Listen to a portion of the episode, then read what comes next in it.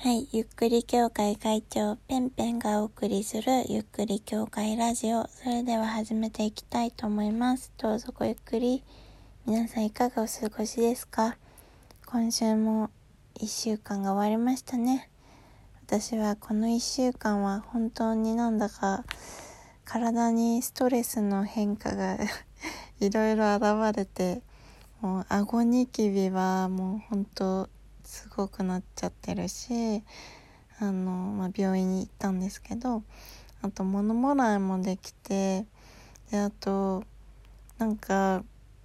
まあ、いつも通りなんだけど多分ストレス抱えてる時ってすごいあの唾液の酸が強くなると思うんだよね。でなんかすごい急に歯が痛くなってきたりとかあのあとちょうど今腰がすごい痛いとかあとなんか胸がドキドキ急にしだすとかちょっとなんかほんとストレス溜まりすぎてやばいなみたいななんか そういう状況なん1週間でやっとお休みが来てやっと休めるなっていう感じで、えー、今撮っています。はい。で私すごい楽しみにしていたことが今週あったんですよね。それが二次プロジェクトの、えー、メンバー発表。二次プロジェクトって何かっていうとあの韓国で有名な、まあ、TWICE とか 2PM とかあを輩出している、えーと、JY エンターテインメントというあの事務所が大手芸能事務所があるんですけれども、まあ、そこの社長 J.Y. パークさんが、えっとまあ、自ら、えー、オーディションを開催して、えー、オーディションでそのどんどん女の子たちを選んでいってで最終的にデビューさせるというあのプロジェクトを、まあ、テレビで放映していったりとかあと Hulu で放映したりとかしていたわけです。でそれの、えっと、最終メンバー発表1万人の、えー、オーディションした参加者の中から、えー、ファイナリストみたいな感じで13人いてでこの間1人落ちてしまいで最終的に何人になってグループデビューするんだっていうのは、えっと、本当にギリギリまで、えっと、決まっていなくてでもまあね、えー、私ちょうど見たんですけれども最終話で、えー、メンバー発表プラス、えー、そうですね脱落者も発表ってことで先ほど見ました。はい。もう号泣。あの何が一番悲しいかってね。すごいあのみんな努力家でいい子たちで才能もあって可愛くてみんなデビューしてほしかったんですよね。みんな。本当に12人残っていたんですけれども12人みんなデビューしてほしかったんですけれどもえー、最後に最後というかまあそのメンバー発表の前にね9人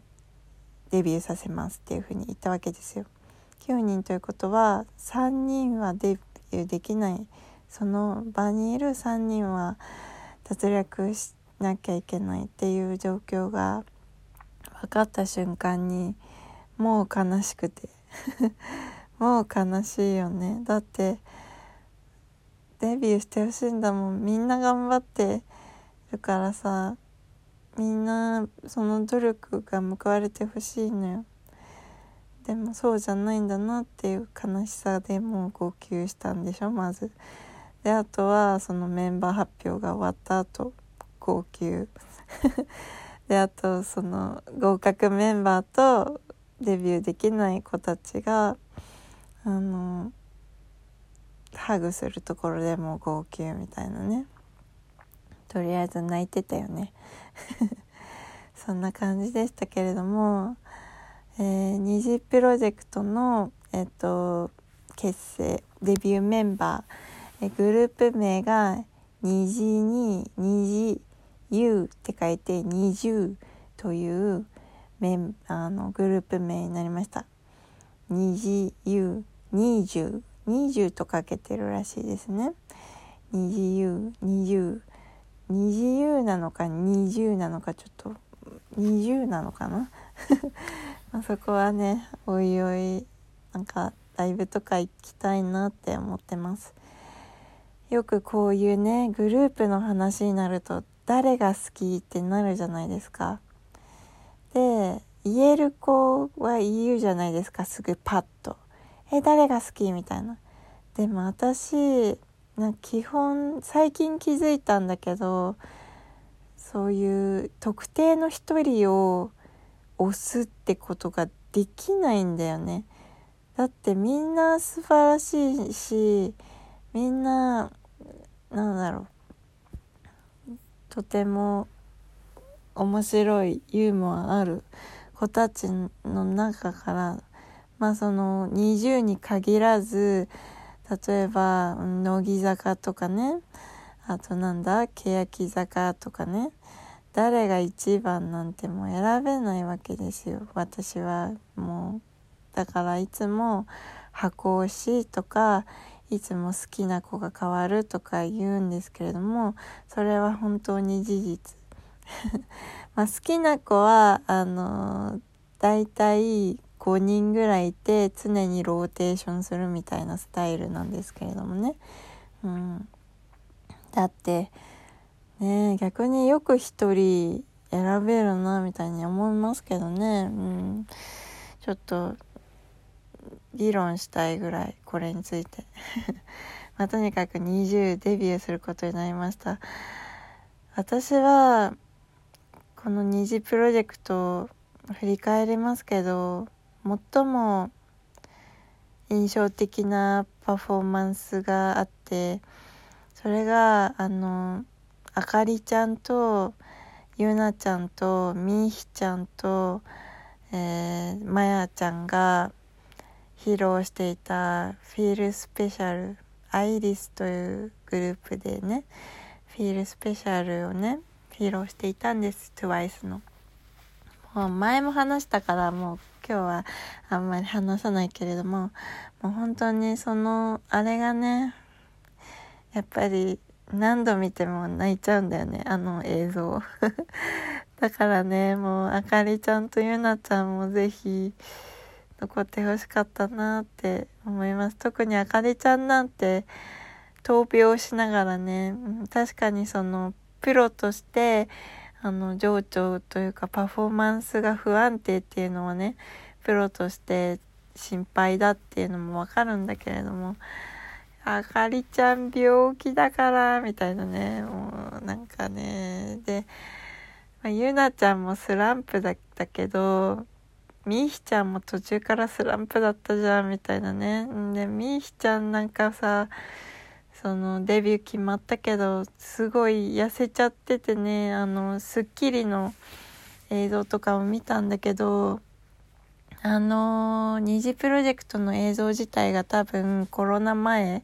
だから去年とかの映像だと思うんだよね。でそっから今にな今ねその『スッキリ』で生中継をやっていたんですけれどももうさらに痩せちゃっててね本当にあのみーちゃんがキューブ完成させ完成させた時にあのもちごりがあのちゃんとご飯食べてねっていう風に言ってたけどいや本当に心配だよね。なんかうん不健康な痩せ方になっちゃってるなっていうのでやっぱそのラストステージも可愛かったんだけどなんだろう力強さというか前みたいな力強さみたいのはやっぱパフォーマンスとして感じなかったからうんちょっと彼女心配だなって。うん一方でその生中継見たらまこちゃんがなんかすごい垢抜けてて